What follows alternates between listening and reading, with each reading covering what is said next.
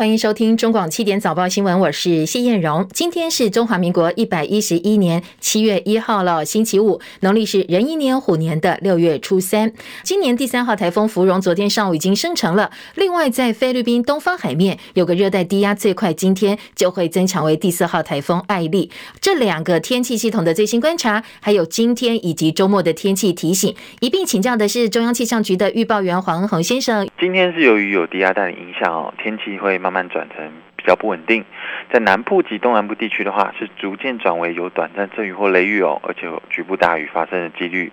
那其他地区大多今天都还是多云到晴，尤其在北部感受还是偏热。不过在中部及宜兰花莲地区也会有些局部短暂阵雨或雷雨的机会，时间的话要时间点的话也要比较偏在晚上哦。那下午之后的话，是在各山区及南部地区降雨比较明显，还是要留意强降雨伴随的雷击及强阵风。那温度方面，清晨各地低温是二十五、二十六度，那白天的高温预估是三十一至三十四度，其中在新北市是有局部三十六度以上高温发生的几率哦。中午前后紫外线还是偏强，外出要请做好防晒，并多补充水分。另外，在基隆北海岸及恒春半岛沿海空旷地区有较强阵风，而台风虽然距我们距离遥远，但带来长浪的影响。今天在中南部、花东、蓝屿绿岛及金门、澎湖沿海是有长浪发生的几率，海边活动的朋友要特别注意安全。那虽然目前洋面上有呃两个热带系统哦，那不过两个呢，目前都是对呃短期内都是对台湾是没有直接影响的，距离台湾都是比较遥远。那在台湾附近的话，主要影响受到低压带影响，所以水汽会增多，天气变得比较不稳定一些。那主要影响也是比南台湾为主。那假日之后天气会变得比较差一些，相对的北部呢，天气上来讲变化就比较小了，还是要注意高温跟午后了。你说假日之后这个天气会比较不稳定，大概什么时间？点我们会有明显的感觉呢。那水汽是慢慢在进来哦，像目前南部还有东南部地区是逐渐在转转的水汽比较多一些。那降雨的话，可能今天晚上一直到明天开会开始之后会感受会比较明显哦。那其他地方的话，是中部以北跟宜兰花莲开始云量也会增多一些，但是北部还是感受比较热啦。好，谢谢恩宏详细提醒，提供给大家参考。马上周末假期，南部地区的听众朋友，雨势哦，千万要留意。另外，在中部以北，就是要小心高温喽。好，再来关心的是今天清晨的几个新闻重点。美国股市又收黑了，标普五百指数写下五十二年来最糟糕的上半年表现，半世纪以来最惨。标普五百上半年崩跌超过百分之二十。美股数据显示呢，持续高通膨抑制了消费者支出，所以美国股市走跌，结束了相当惨烈的上半年，今年是上半年最后一个交易日，欧洲股市主要指数也是收黑的。另外，在油价部分，因为市场担心经济衰退，所以国际油价走跌。大陆国家主席习近平相隔五年，昨天下午抵达了香港，要出席香港主权移交二十五周年暨香港新一届政府交接典礼。今天是七月一号，国内有多项新制上路，大家要特别注意。其中呢，电价今天开始调涨，平均涨幅是百分之八点四。但是用电千度以下的住宅用户动涨，大户则是一口气要涨百分之十五。除了涨电价之外呢，中油昨天也宣布，依据政府核定的天然气价格公式来算，七月份国内天然气价格。电业用户调涨百分之五，其他的用户呢不予调整，等于是气电双涨了。房市部分也转冷，有代销业者提醒，高雄、台南、台中、桃园未来可能会面临供过于求，所以可能要小心泡沫化的问题。美国联邦法院呢，最高法院今天裁决，政府的环保单位无权广泛限制温室气体排放，此举大幅限缩了美国总统拜登他打算要对抗气候变迁的力量。美国消耗的电力将近。两成是来自燃煤电厂，所以呢，今天最高法院的裁决对煤业、对燃煤电器来讲呢，都是重大的胜利。清晨收盘的美国股市啊，来关心道琼跌了两百五十三点，跌幅百分之零点八二，三万零七百七十五点。科技股纳斯达克克指数跌一百四十九点，跌幅百分之一点三三，一万一千零二十八点。史坦普五百指数跌三十三点，三千七百八十五点。费城半导体跌二十七点，跌幅百分之一点零七，收在两千五百五十六点。台积电 ADR 今天收盘跌百分之二点二七，八十一点七五美元。联电跌了百分之二点五九，收在六点七七美元了。另外呢，欧洲股市主要指数也是收黑的。英国富时一百指数跌一百四十四点，跌幅百分之一点九八，七千一百六十七点。德国股市跌两百零九点，跌幅百分之一点六一，一万两千七百九十三点。法国 CAC 指数呢跌了一百零八点，跌幅百分之一点八，五千九百二十二点。原油期货今天重挫，尽管高油价可能会让全球经济陷入衰退，以沙地阿拉伯跟俄罗斯为首的主要产油国家还是维持有限度增产的决定。纽约商品交易所西德州中级原油八月交割价重挫四点零二美元，每桶一百零五点七六美元。伦敦北海布伦特原油八月交割价下跌一点四五美元，每桶一百一十四点八一美元。担心美国经济可能会硬着陆，所以台北股市昨天呈现破底走势，市场投资信心崩溃，指数开低走低，惨跌四百一十四点，大盘滑落到一万四千九百点之下，收在一万四千八百二十五点，失守一万五千点大关。各类股都是躺平的，外资大砍股票，卖超上市股两百二十七点八九亿元。台积电大跌十五块，收在四百七十六块钱，联电跌破四十块钱，晶圆双雄。股价持续写下今年新低，融资断头卖压涌现，股民是哀鸿遍野。外资大举卖超台股，但是呢，汇出的力道还不算强，加上出口商抛汇，土洋最做的情况之下，台币最后呢收盘贬值了四点四分，收在二十九点七二六兑换一美元，连续三个交易日贬值。昨天是汇市上半年最后一个交易日，总计台币今年上半年重贬了二点零四元，贬幅是百分之六点八五，还是低于最惨的日元。日元上半年已经重贬了百分之十五点五，韩元贬值百分之八点四四，人民币跟新元呢，今年以来分别贬值百分之四点七二以及百分之二点七一。另外，通膨问题未解，央行两度升息，加起来一点五码，也直接影响到消费者买房子的信心。根据房仲业者统计，加盟店六月的业绩。单月全台交易量减少百分之十三点九，其中高雄月减百分之二十九点三最多，再来是台南减了百分之二十四点一，台中减百分之二十点七，在六都当中，只有桃园的月交易量增加。所以部分房市专家说，今年以来房市交易连续三个月下滑，加上九月份平均地权条例修正案就要送审了，所以部分中南部屋主已经愿意小赔出场，会不会跟着出现到货潮呢？值得关注。代销。业者提出了泡沫论，这是爱山林董事长朱文宇昨天说，去年以来过度炒作的区间，像高雄、台南、台中、桃园，未来房市可能会面对供过于求的状况，要担心有泡沫化的问题哦。不过也有部分业者说，这样讲法太过了，他们并不予赞同。七月一号，很多新制要上场，除了刚才新闻一开始提到电器都要涨，电价涨，那气天然气价格也要部分调涨之外呢，三百亿元的。中央扩大租金补贴专案计划要开始开放申请，每户每个月补助两千块到八千块，补助金额不能够高过实际呃租金的支出，期间是一年的期间。成家补助部分对刚刚进入社会三十五岁以下青年还有社会弱势族群加码为一点二倍，两年之内新婚家庭加码为一点三倍，经济弱势家庭包括低收入户跟中低收入户加码为一点四倍。此外，育有未成年子女含胎儿的家庭呢，从一点四倍起，每多生一个孩子就多零点二倍。观光产业振兴的措施部分，月中国旅的振兴补助就要登场了。民众平常呢住宿每房最多可以折一千三百块钱。环保新制，大家如果自备饮料杯到连锁饮料店、便利商店、速食店还有超市去消费的话，可以折抵至少五块钱。另外，从七月一号开始，产制的食品不能够用“健康”这两个字来当做你的品名当中的一部分，避免消费者产生误解。健保新制从七月一号开始，全民健保投保金额分级表从四十六级调整为五十一级，投保金额上限从十八万两千块调整为二十一万九千五百块。估计每个人每个月增加的保险费大概是一百一十六块到一千九百三十九块钱不等。好，七月一号开始的防疫新制要提醒机组人员、边境的防疫人员，一共加起来有四种人哦，可以开放打第四季的疫苗，也就是第二次的追加剂。不过还是要建议大家哦，跟第一次追加剂的时间，现在规定至少间隔五个月以上才能够接种。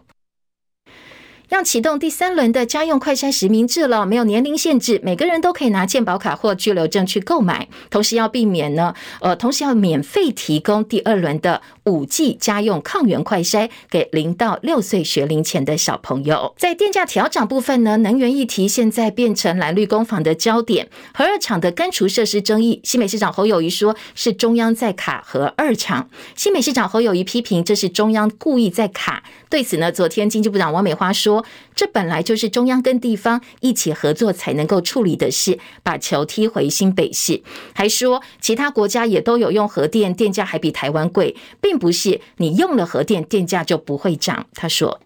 有一些的政治语言，能源政策有错误，使用核能的部分呢，如果中央跟地方没有合作，没有办法去解决。核二一号机，新北市政府不让我们盖。干除燃料棒就没有办法从燃料池拿出来，因此而提早停止运作。美国、日本、啊欧盟、法国、英国都是也有在使用核能的，他们的电价。涨得比台湾还要更多。他还酸侯友谊哦，希望核废料不要放在新北市是可以理解的事。可是如果大家都说核废料不可以放在我这边，用了核电之后，后续核废料要怎么处理呢？侯友吉侯友谊呢则提出了回击。中央一直迟迟没有把更安全的标准的修改方案再送到新北市来核电。我们也在等待中央，在等待中央核定新北市才能够有其他后续的做法，所以中央跟地方各说各话。网友则用王美花的话来嘲讽说：“既然都明明白白说美日欧盟法国都在使用核能，和的这个电费还这么贵的话，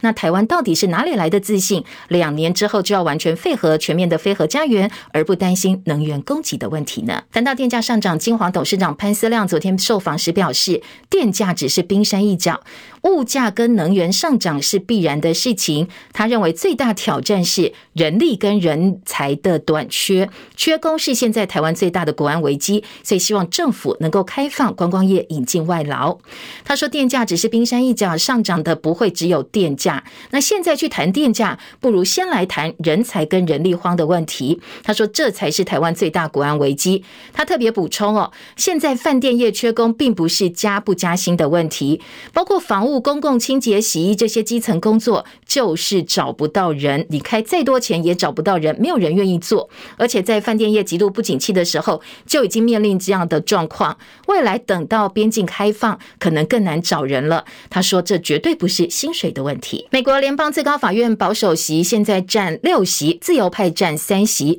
美国第一位非裔女性大法官杰克森今天宣誓就职，在他缔造历史之际呢，占多数的保守派大法官。也不断的展现自己的力量，做出重大裁决。今天最新的裁决是，美国最高法院说，政府环保单位无权广泛的限制温室气体排放。拜登本来希望透过环保署来降低排放，相关的法令来限制。达成二零一五年巴黎协定所设下全球气候的目标。不过，今天最高法院这项决定呢，让拜登的希望受挫。现在最高法院是保守派占了多数，三名右派大法官是由曾经试图要弱化环保署的前总统川普所提名的。所以今天保守派为这项裁决欢呼，拜登政府则抨击，这么一来对于全球抗暖化将有相当不利的影响。白宫通过声明表示，最高法院再度做出了破坏。性极大，旨在让美国倒退的决定。联合国秘书长古特瑞斯也表示，这是对抗气候变迁的一大挫败。美国最高法院先前推翻了罗诉韦德案保障堕胎权的历史性裁决。美国总统拜登今天表示，他会支持对参议院阻挠议事规则创造例外的情况。接下来，好让国会立法能够彻底的保障堕胎的权益。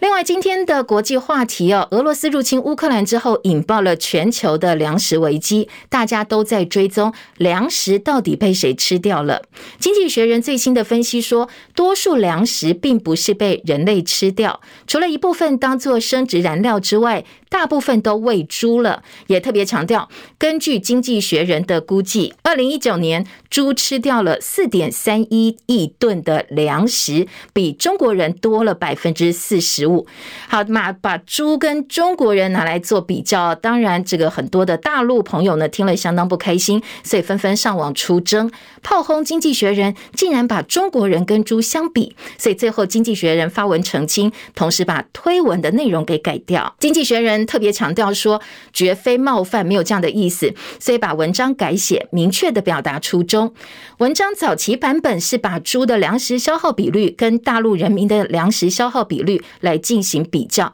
最主要原因是中国是世界上小麦跟稻米最主要的消费国家。好，这是经济学人最新的解释。大陆国家主席习近平相隔五年跟夫人彭丽媛以搭高铁专列的方式，昨天下午呢是从深圳抵达香港，出席香港主主权移交二十五周年暨香港新一届政府交接典礼。过去在大陆各地视察，从来不戴口罩，几乎都不戴口罩的习近平，显然蛮担心香港疫情的，所以从头到尾呢，他的 N 九五口罩是戴好戴满，只有在发表被称为是史上最简短演说时。当时呢，短暂的把口罩拿下来。习近平以经历风雨之后浴火重生，隐晦暗示反送中事件，同时宣扬一国两制的成功。叶博弈的报道。据大陆中央电视台报道，习近平与夫人彭丽媛是从深圳搭乘广深高铁所准备的专门列车，花了大约十四分钟从深圳到香港。外国媒体注意到，习近平与夫人彭丽媛走出车厢的时候都戴着 N95 口罩。即将卸任的香港特首林郑月娥在月台上亲自迎接习近平与彭丽媛，香港高铁西九龙站也挂上了热烈庆祝香港特别行政区成立二十五周年的看板。习近平随后摘掉口罩，现场发表简短谈话。他指出，这五年来他一直关注香港，牵挂香港，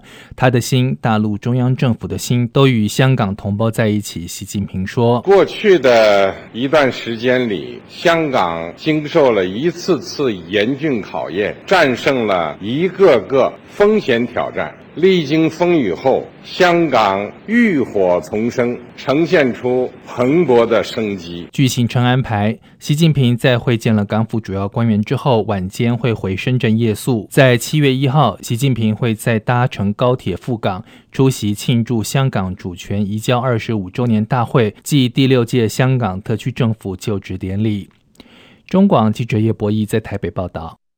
香港主权移交今天届满二十五周年，也是港版国安法施行两周年。习近平今天会亲自主持大典，但是他没有留在香港过夜，连原定的晚宴也取消了，引起相当多讨论。台师大政研所教授范世平老师接受访问时讽刺说：“习近平连在香港睡一晚的胆量都没有，仓促、狼狈、紧张兮兮的访港访问香港，成为史诗级的国际大笑话。”他说：“习近平访问香港，晚上搭高铁回深圳睡觉。”今天一大早再搭高铁到香港参加庆祝活动。他举例哦，就像蔡英文总统不可能访问澎湖之后回台北睡觉，第二天再飞到澎湖去参加活动。他说，因为这不是一个人的移动，而是一大堆维安人员跟随护官员劳师动众，加上严密的交通管制，都会打乱本来的正常运输。他说，习近平一直认为香港是江泽民势力的大本营，所以并没有安全感。可见习江斗争日益激烈，所以他对香港的提防也增加。方世勤总结别说，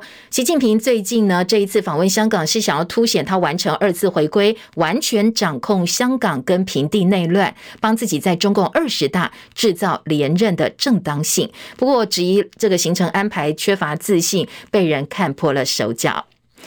另外呢，美国精英报道，按照美国国家情报总监海恩斯的说法，俄罗斯入侵乌克兰会让中国大陆对台湾采取类似行动的担忧似乎没有成真，至少目前没有迹象显示大陆会这么做。海恩斯在华府发表演说时表示，习近平非常明确地把统一台湾视为目标，而且呢，习近平偏好透过和平手段来达成目标，而不是使用武力。美国五角大厦证实，美国的高超音速原型飞弹在夏威夷的第二次试射，同样又是失败收场。乌克兰官方宣布，在乌军强力攻势之下，黑海相当重要的战略岛屿蛇岛上的俄罗斯军队现在已经撤离了。俄罗斯国防部同一天也证实这项消息，他们说呢是完成阶段性任务，所以撤离。另外，俄乌战争完成战争以来最大规模的换囚，一百四十四名乌克兰军人获得释放。印尼总统佐科威先后访问基辅跟莫斯科。佐科威在莫斯科表示，他把乌克兰总统泽伦斯基的讯息已经传达给俄罗斯总统普廷了，但是他并没有对媒体透露讯息的内容，只说印尼方面希望这场战争能够快速的结束。齐海伦的报道。俄乌战争已经进入第五个月。法新社报道，俄罗斯总统普亭在莫斯科接待到访的印尼总统佐科威。而自俄罗斯开始承受西方空前的制裁以来，俄罗斯已经试图将重心转往亚洲和非洲。印尼是二十国集团 G20 今年的轮值主席，预计十一月在巴厘岛举办 G20 峰会。印尼总统佐科威说，他乐意协助俄乌领袖展开沟通。在和普廷会面之后，他说已经把泽伦斯基总统的讯息传达给普。普亭总统，但是他没有提供相关的细节和讯息内容。日前，佐科威才访问过乌克兰基辅。印尼希望俄乌战争迅速结束，迈向和解和展开对话仍然重要，呼吁全世界的领袖恢复合作精神。普亭在和佐科威会面之后表示，两人之间的对话富有成效，相信双方达成的协议将进一步强化俄印两国的伙伴关系。记者戚海伦报道。结束了 G7 跟北约两场峰会，美国总统拜登在马德里举行记者会，说明了此行的成果。他证实，美国将在近期内宣布对乌克兰提供八亿美元的军事援助，包括防空系统跟攻击性武器在内。他说，美国跟盟友团结在一起，应对俄罗斯对欧洲带来的直接威胁，还有中国大陆对国际秩序造成的系统性挑战。北约还邀请了长期保持中立的芬兰跟瑞典入会，堪称是历史行动，但是拜登又口误了。在记者会上呢，他把瑞典叫做瑞士，大谈瑞士入盟的幕后秘辛。韩国总统尹锡悦在北约想要跟迎面而来的美国总统拜登握手的时候，他相当热情，露出了笑容。没想到拜登直接把脸转向另外一边，看着保加利亚总统。尹锡悦当时显得非常非常尴尬。好，这个画面传回南韩，南韩人很生气哦，说我们总统被无视了，当边缘人竟然还可以笑得这么谄媚，早知道就不应该去参加北约的相关活动。G7 领袖先前戏称要脱下外套秀肌肉，跟普亭呛虾。普亭昨天做了回应，他回敬说：“没有男子气概的一群人，光想到他们要裸露上身，就觉得相当的恶心。”焦点转回国内，国民党刚刚提名智库执行长柯志恩参选高雄市长，立刻被攻击他在美国置产。昨天柯志恩很纳闷说：“他先生在美国工作，有房产当然很正常，很不理解哦，绿营侧翼怎么会用二十年前的手法来攻击参选者的？”家人。至于陈其迈酸他远来是客，出生在屏东的柯志恩说，屏东就在高雄的隔壁而已。陈其迈是台南出生，而陈菊呢，更是从宜兰到高雄去的。国民党台北市长参选人蒋万安昨天公布竞选的 logo，还有竞选口号，口号是“你家台北就是无限”。前交通部长林佳龙抱怨，跟他抛出来的台北 Plus 竞选主轴很像。对此呢，国民党台北市议前议员罗志强反问林佳龙说：“他比林佳龙更早提出桃园 Plus 的政见，难道林佳龙你也是抄我的吗？”台湾激进前立委陈柏惟被罢免之后呢，已经先辞掉台湾激进中章头党部主委的党职。昨天晚上，他在脸书又发文说：“那美好的一仗已经打过，谢谢台湾激进的贴文，宣布退出台湾激进党。”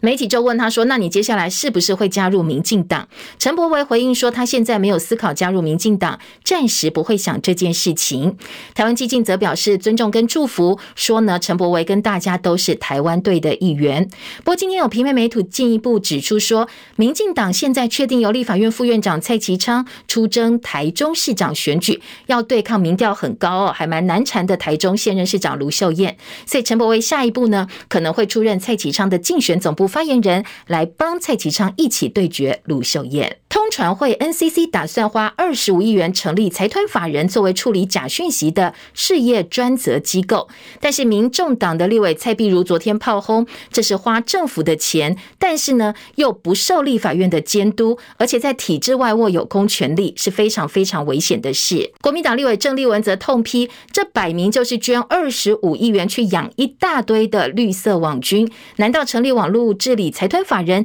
只是为了年底以及二零二四年的总统大选吗？中央流行疫情指挥中心昨天公布，国内新增三万八千八百四十六例的本土个案，九十六例的境外移入，单日确诊人数再度降到四万例以下，本土病例比前一天降了百分之七点八。不过呢，死亡人数哦又再再度回到百例之上，新增了一百一十八例的死亡个案。医疗应变组的副组长罗英军说，现在全国各县市下降的趋势是一致的，估计未来一周可以维持每天大概三万多例确诊，周末通报数比较少，可能甚至哦会降到两万多例。较昨天的数字下降百分之七点八，而且目前的下降看起来也是全国各区哈的下降情形都很一致哈。那今天的病例数呃最高的这个台中市的部分也没有超过六千例。那大概预估未来几天的这个趋势都还是会在这个三万多例啊左右。那周末是有可能啊，随着这个通报数如果减少的话，是有可能会到这个两万多例这样的一个数字哈。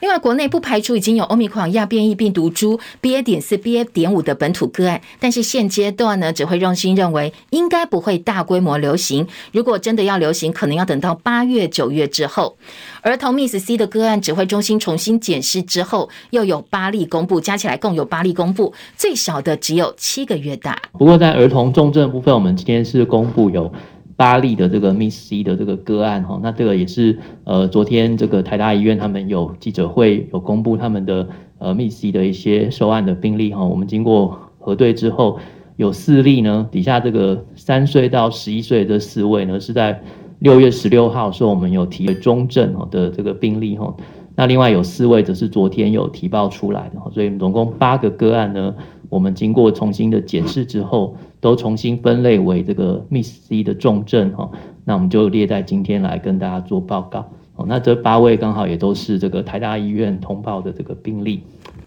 桃园有个八岁女童，上个月二十四号，她打了 BNT 的第二剂，二十七号在家里突然昏倒，失去意识，送医装叶克膜抢救，但是呢，在前天宣告不治。现在桃园卫生局还在了解这个八岁女童死亡跟打 BNT 的第二剂有没有关系。第一批的 Novavax 疫苗五十点四万剂，昨天上午送到台湾来了，最快七月八号开放施打，但是第一批现在呢，设定的是用在十八岁以上的成年人，指挥中听。说未来不排除开放青少年接种。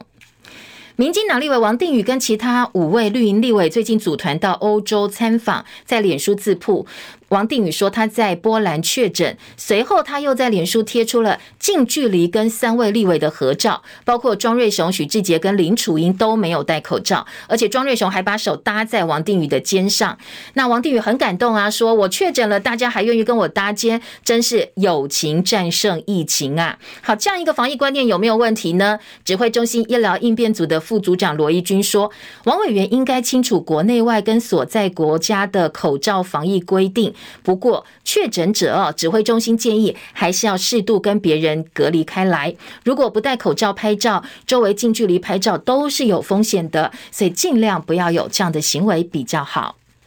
体育焦点：美国职 NBA 球队跟球员选择合约的最后一天，七六人队哈登放弃了最后一年四千七百三十万美金的薪水，他准备要替更大张的合约来铺路。马刺队把阵中最有价值的球员莫瑞给出清了，未来六年将拥有二十一个选人权。而独行侠的布朗森代价而沽，除了尼克之外，热火队现在也要抢人了。陈凯的报道：哈登跳出最后一年合约，一般认为只是帮助七六人清出薪资空间，他可以在。跟七六人续约五年两亿七千万，而七六人也可以空出一千万的薪资空间补强其他球员。巫师的贝尔也跳脱三千六百四十万美金的最后一年进入自由球员市场，而马刺则照计划把莫瑞卖给老鹰，交换前锋加里纳利以及三个第一轮选人权。这笔交易象征老鹰要挑战东区冠军。而马刺未来六年将累积二十一个选人权，变成选秀会大玩家。今年季后赛替独行侠淘汰爵士的布朗森，成为不受限制自由球员。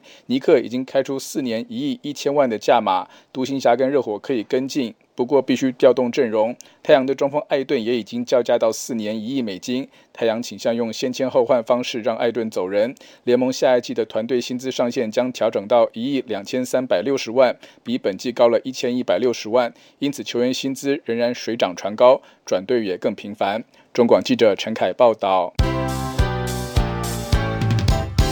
中广早报新闻。今天早报在头版头条跟内页的新闻焦点部分呢，台北股市昨天是上半年的最后一天交易，嗯，还蛮惨的。今天呃，包括两个财经报纸，包括中国时报，都总结了上半年的表现或六月份的表现，做到了版头的大标题，只有一个惨字了得。中时头版头的标题说，昨天呢，大盘直接掼破了一万五千点大关。经济日报则说，我们现在台股上半年有三。大惨的记录，工商时报说是史上最惨的六月份。好，昨天的做账行情，今天在财经报纸说变成了结账行情，大盘大跌了四百一十四点，收在一万四千八百二十五点。汇市结算也是贬蛮多的，呃，说呢上半年汇市重贬了二点零四块钱。这是财经报纸跟综合性报纸相当关注昨天台北股汇市的表现。其他十大死因哦，根据我们最新的统计出炉，自由时报、联合报。都放在头版头条，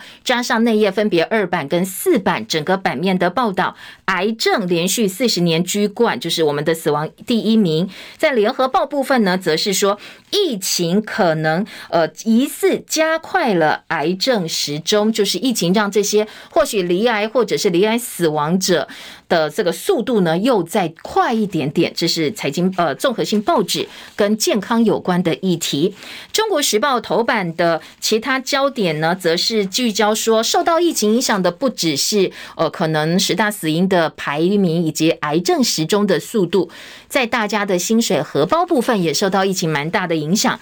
呃，今天的《中国时报》头版是引用了最新大家的综合所得税的报税资料，二零二零年所得差距将近一百四十九倍，又写下新高。最低的平均所得后面这五趴呢，平均是三点四万，最高的五趴是五百零五点三万。好，三万多跟五百万多真的是差蛮大的。那疫情把本来我们呃很悬殊的贫富差距，现在拉得更大了。这是《中国时报》的报道。好，我们回头来听听看相关报道，在头版标题部分还有哪些进一步的说明？先听台北股市好了，《中国时报》的头版头条：台股贯破万五，台积电收在四百七十六块钱。今天的《中国时报》说，融资断头卖压涌现，股民是哀鸿遍野。六月大跌了一千九百八十二点，史上第五惨烈。好，那六月就最惨了。今天的在财经报纸《工商时报》，台北股市雪崩，史上最惨的六月份。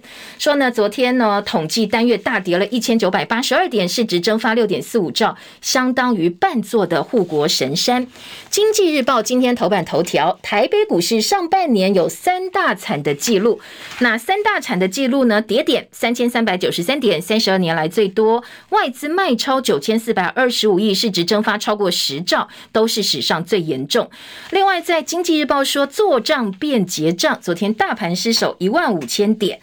工商时报另外还呃报道说，其实除了这个台北股市之外，美股也是续跌的，核心物价指数还是居于高位。五月份核心 PC 物价指数年增百分之四点七，支出增幅放缓，引起投资人的担忧。汇市结算，台币重贬二点零四元，贬值幅度低于日元跟韩元。后汇银主管认为，后续央行的态度是重要关键。今天在财经报纸写说，在台币呢贬值幅度低于日元、韩元，后续要。盯的是央行跟外资的态度。今天的汇市结算，《工商时报》在内页二版直接帮大家算哦，说呢，你知道吗？六月以来台币贬了六点六一角，非常惊人的贬幅。而主要货币对美元货币呢，其实对美元的汇率其实大部分都是走贬的。像新元贬了，呃，贬值幅度昨天是百分之零点一七，台币贬百分之零点一五，日元贬百分之零点一五，韩元跟人民币是上涨。但是如果你都看上半年贬幅的话，呃，日元贬最多百分之十五，韩元百分之八点四，人民币百分之四点七二，台币六点八五，而新加坡币呢，相对来讲贬的少二点七一个百分点。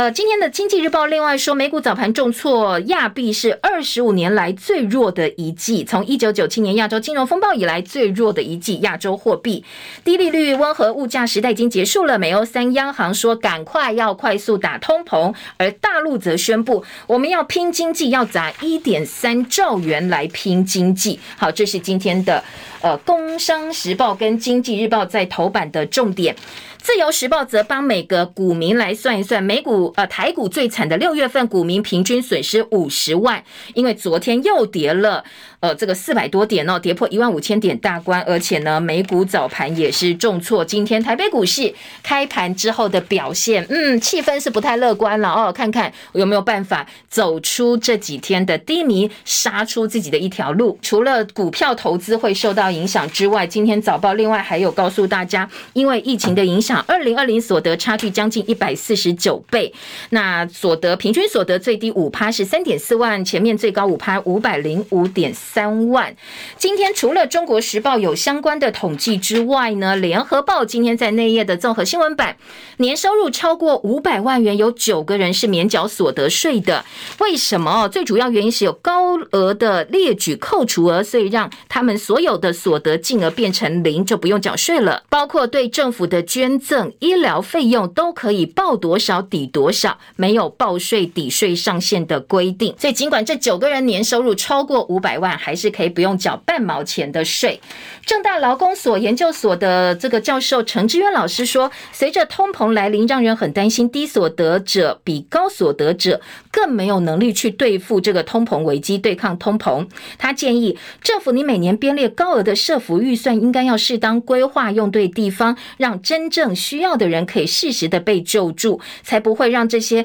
真正所得没有这么高，反而成为高通膨贫富差距扩大之下的受害者，毕竟疫情大家谁也不想要哦。好，你知道全台湾最有钱的里哦，这个邻里的里在哪里吗？这是新竹市的关心里，好惊人哦！他们的平均综合所得报的是三百零一点二万，蝉联台湾最有钱的里。新竹县的宝山乡跻身全台第六名，因为宝山乡呢获得台积电投资，在竹科宝山用地布局先进制程，吸引了高科技人才进驻，可能是宝山乡崛起的原因。好，这是。一些综合所得税的统计数字哦。今天早报呢是提版到头版，财经报纸或财经版面也都非常的关心。好，再讲到财经，那我们就把一并把这个房市泡沫化也先讲一讲哦。今天经济日报二版是艾山林董事长的警告，四都房市有泡沫化的问题。做董座祝文宇赤警说，高雄、台南、台中还有桃园过度炒作，可能会供过于求，所以接下来小心泡沫。其他的这个房地产业者有人认同，包括了上扬国际的董事长，他说他认为未来房市一定要停看听，非常的危险。但是呢，也有部分的房地产业者说，这样的说法太偏激了。那不了解当地市场的说法，恐怕会让大家有其他不好的影响，认为。应该要更谨慎一点。好，这是房市哦，我们一并提供给大家做参考。寿险业也很惨哦，《工商时报》今天二版说，寿险业最惨的，把上半年净值蒸发了一点四兆，今年以来月月下降，占上半年比去年底少了百分之五十以上。当然，寿险业一个是通膨的因素，疫情的因素，债券价格下跌，所以呢，寿险的业者。经过了整个上半年之后，可以说是惨兮兮。好，这个是《工商时报》今天的二版报道。听完了股市的表现之后，回到大家今天早报哦。两个报纸自由跟联合关心的健康议题，十大死因的统计昨天出炉了。这两个早报呢，都把十大死因今年的排名还有相关的分析放在了头版头条。我们先来听到自由时报，自由时报说，十大死因呢，现在癌症蝉联四十年的榜首，去年死亡超过万人，主要原因是人口老化，还有一月份的低温影响。今年联合报则是说，去年十大死因癌症居首，疫情。疑似加快了癌症时钟，死亡双率同升。好，这是两个报纸不同切入角度，一样都把十大死因放在头版头条。卫福部昨天公布去年的国人十大死因恶性肿瘤，就是癌症，有五万多人死亡，连续四十年蝉联榜首。去年全国一共有十八万四千多人死亡，比前年增加百分之六点四。那最主要的原因是，今天早报给的是卫福部的说法，一个是人口老化，还有去年一月十度以下低温天数有九天，六年来新高，低温导致一千八百零八人死亡。至于本土疫情对于死亡率的提升，昨天卫福部的说法是对整体死亡率影响不大，排在第十九名。那真正对国人健康伤害跟死亡威胁大的呢？除了癌症之外，还有心血管疾病。去年十大死因排名死亡人数当中，除了肺炎减少之外，其他都增加。以高血压性的疾病增加最多，糖尿病排在第二，慢性下呼吸道疾病增加再排在后面。一岁到二十四岁死亡，则是事故伤害死因第一；二十五岁到四十四岁是癌症跟自杀排在前两名；四十五岁以上则是癌症跟心脏病排在前两名哦。那去年十大死因排名跟前年相比，高血压性的疾病排名从第七名升到第六名，事故伤害则降到第七名去了。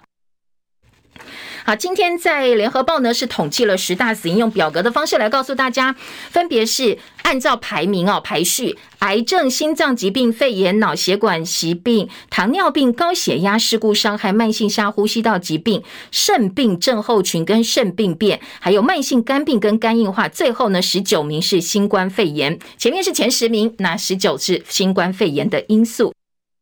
如果单就癌症来讲，第一名的癌症是气管、支气管跟肺炎，那第二是肝跟肝内管的各个炎哦，跟肝内胆管炎、结肠、直肠以及女性乳癌、前列腺、口腔癌、胰脏癌、胃癌、食道癌跟卵巢癌。这是十大癌症的排名，提供给大家参考。好，在专家部分呢，则是来分析说，疫情到底有没有造成了超额死亡？恐怕这个需要再做进一步的检视跟分析。因为呢，统计处跟疾管署都说，呃，疫情到底有没有造成超额死亡是对方的业务，也都直接引用《经济学人》的资料，说强台湾呢，经过两波疫情之后，今年五月底的超额死亡还是负的两千人，所以没有超额死亡的问题。但是外界在进一步问说，呃，那到底经济学人推估超额死亡的方法是什么？总计处跟疾管署都说我们不知道，所以全球各国都以超额死亡作为疫情冲击最主要的重要指标的同时，我们的年度死因分析呢，却好像不想要提这一个部分哦。所以很多人说，是不是担心呢？嗯，过去说疫情控制得很好这样一个形象，会因为具体的数字出来而没有办法再美化下去，所以刻意不提哦。好，这个部分呢是外界的一个质疑，专家则希望赶快分析。疫情到底有没有造成台湾的超额死亡？而癌症希望基金会董事长王正旭说，高龄化社会癌症患者会随之增加，疫情可能是延宕诊断出新患者的因素，但是还要再观察一到两年才能够看得出来真正的影响到底有多大。联合报今年二版说，没有确诊亡的黑数倍增，卫福部否认超额死亡，医生说。高血压增加，其实你也不能够完全排除它跟疫情有关，很有可能也是相关的，所以不要太快把它撇清，太快撇清呢，可能往后如果有进一步的其他的数据出来，就会被打脸了。自由时报说，疫情可能会延误回诊，所以去年癌症死亡增加了一千四百九十五人。好，当然这个就不能够排除跟疫情有关了。今天自由时报的报道。癌症新利器北荣有重粒子中心展开临床实验，可以按照肿瘤的形状来照射，疗程短，而且不必住院。昨天本土加三八八四六例，比前一天降了百分之七点八。自由时报说，我们现在已经稳定脱离疫情的高原期了。猴痘疫情的部分呢，今天外电有一个最新的消息说，最早在人体的精液，男生的精液当中发现猴痘病毒的意大利研究人员表示，他们现在在进行扩大筛检，初步结果显示，精子确实可能是猴痘传播的媒介。在接受研究的十六个当中，有十四名男性病患的精子发现猴痘病毒。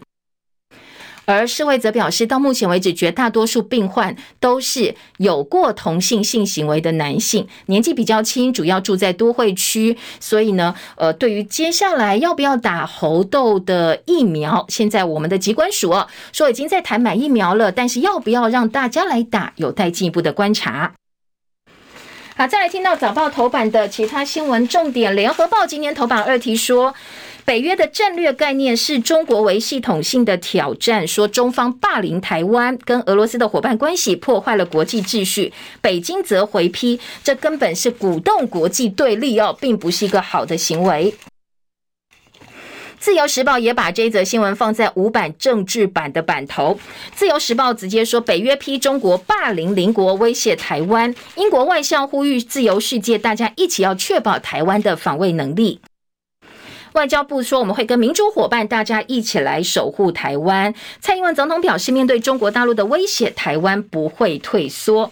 另外呢，呃，菲律宾的新总统哦，小马可是六月三十号就任菲律宾总统，我们很想派人去，但是呢，对方不给我们去，所以昨天在国内很多的政治人物批评外交部到底在做什么？以前都可以去，像之前南韩总统、南韩新总统尹锡悦上任的时候，我们也很想。去，但是人家也不给我们去。过去都可以用其他的一些呃，相对来讲政治味道没有这么浓厚的代表去出席的场合，现在都去不了了。今天在自由时报有这个总统府方面的说法，跟菲律宾方面的说法。菲律宾说，综合考量，所以呢没有邀请台湾代表来参加，希望能够谅解。但是菲律宾将首派部长级的高阶官员来到台湾驻台哦，这是今天自由时报的报道。而联合报呢，今天在国际新闻版面则强调。马可是就任菲律宾总统，赞扬独裁的爸爸。他跟九十二岁伊美代共同出席，承诺改善民生，避谈老马可是过去的血腥统治。好，这个是联合报针对小马可是就职切出来的一个新闻。自由时报的六版则说，全球有一份十九国的民调，将近七成对中国大陆表示反感。好，自由时报的数字。另外，《旺报》头版头条则是习近平访问香港，大标题说，习近平表示，香港经历考验，战胜了挑战，接下来浴火重生。很多人把这个连结到的是反送中。昨天搭高铁抵达香港，今天出席回归二十五年大会，一国两制进入下半场，陆港的贸易额现在增加超过六倍。这呃，《中国时报》记者陈柏廷的特稿说，谱写二零四七叙事，北京、香港都不能少。毫无疑问哦，习近平访问香港，把大陆前领导者邓小平所谓“香港五十年不变”切出了一个时间点。它的意义不止传递出一国两制进入下半场，更重要的是，那个似近似远的香港二零四七，距离二零四七还有二十五年的时间，北京呢可能要找到如何在中国大陆跟香港之间有更好的一种对话的可能性，说这个恐怕哦，少不了北京，少不了香港这两个地方，都必须要好好的来针对下半场的局势来做一个呃这个安排跟铺陈。外呢，人心回归是挑战。中国时报、旺报说，香港学生很担心未来香港的发展。联合报今天针对习近平访问香港，有半个版面的报道，说实现爱国者治港是他任内最大政绩，所以习近平亲自去收割，非常的可以理解。那他昨天呃证明一国两制强大生命力，但是呢，你对照的是保安规模前所未见，那示威请愿也都消失了，这个是现在香港的状况。相信很很多其他哦欧美国家应该对于现在的一个状况是相当的不以为然。联合报则是用整个版面来看看香港下一个二十五年，香港三年三变二次回归掀了掀起了迁移潮，回归二十五年的关键拐拐点是港人治港走向爱国者治港，人流金流蠢动，香港还有很多的变数。因为呢，很多人就干脆搬离香港了，不想要接下来面对爱国者治港。说青壮族群出走，九七后大移民潮，十多万人离开香港到英国是最多的。专才外流翻倍，金融中心大陆化，吸引力下降，港签少了将近有七成左右。今天联合报用具体的数字来告诉大家，香港呢，当然呃，习近平可以讲得很漂亮，说我们现在呢是浴火重生，不过实际上的数字看起来哦，香港居民恐怕是没有这么认同的。好，这是联合报今年整个版面的专题报道。回到国内的政治焦点，今天呢，联合报在那页政治新闻版面说，苏奎一句话，台铁潮州机场揭牌两次，本来高雄机场搬迁启用，苏奎出席的时候对名字很有意见哦，说这个应该要更接地气的证明啊，改为潮州机场或屏东机场。因为这句话，台铁又办了一个揭牌典礼，帮他证明，连台铁员工都看不下去哦。不到两周哎，你不断的拜揭牌子，因为苏奎不喜欢他的名字，说这个叫拍马屁，多此一举。而且台铁工会还在做劳资协商，结果呢，我们的高官都在忙着揭牌糊弄。除了这一起事件之外，其实先前是潮境方舟一号起航，那苏奎也骂说不要命名为方舟，好像大洪水时代逃命船一样。所以当时呢，呃，他也对名字很有意见。所以今天的联合报综合这几个事件说，现在苏奎苏内阁哦，通通都是拍马屁的风潮。大院长、小部长马屁文化现在不断不断在蔓延当中，而自由时报今天的二版则是说柯志恩哦，国民党高雄市长的提名人柯志恩。酸韩国瑜现在把韩粉圈给惹怒了，所以柯志恩昨天即灭火，韩团队贡献有目共睹，撇清自己跟韩国瑜切割。柯志恩先前呢，呃，先去否定了这个爱情摩天轮，说这个东西他不会做，后来又说他跟韩国瑜不一样，所以很多可能支持韩国瑜人眼中听起来很不是味道，觉得这是贬低别人成全自己。这是前高雄市副市长李四川批评柯志恩，说他贬低别人来成就自己。己但是柯志恩昨天特别南下高雄去做澄清，强调韩团队会参与我的辅选。他表示，大家或许对韩市长有不同见解，但是呢，韩团队在高雄贡献有目共睹，没理由不给他们更大支持跟赞虾。不过，当然，呃，的韩团队或者是韩粉支持会不会因此生变，不知道哦。但是很显然，柯志恩也觉得很委屈。他说呢，我没想到每讲一句话就会被大家放大解读，他绝对没有这样的一个意思。好，这是今天哦，《自由时报报》。特别大作在二版整个版面，说柯志恩的第一课来认识一下哦，这个韩粉说韩粉很奇妙。赖清德表示跟陈建仁本来就是好朋友，未来可以互相合作。那陈建仁特别强调他没有选总统的规划。自由时报另外切的一个角度报道。好，再来听到的是电价今天要开涨哦，产业饭店呢，还有医疗叫苦。中国时报说电力稳定的问题短期没有办法改善，核电又出包，故障设备查修当中。而且又要涨价，民众叫苦连天。联合报也预告说，今天开始哦，台电涨电费的回补恐怕会缩水了。时间七点五十七分，时间到了，我们下周再见。祝福美好顺心，记得按赞，拜拜喽。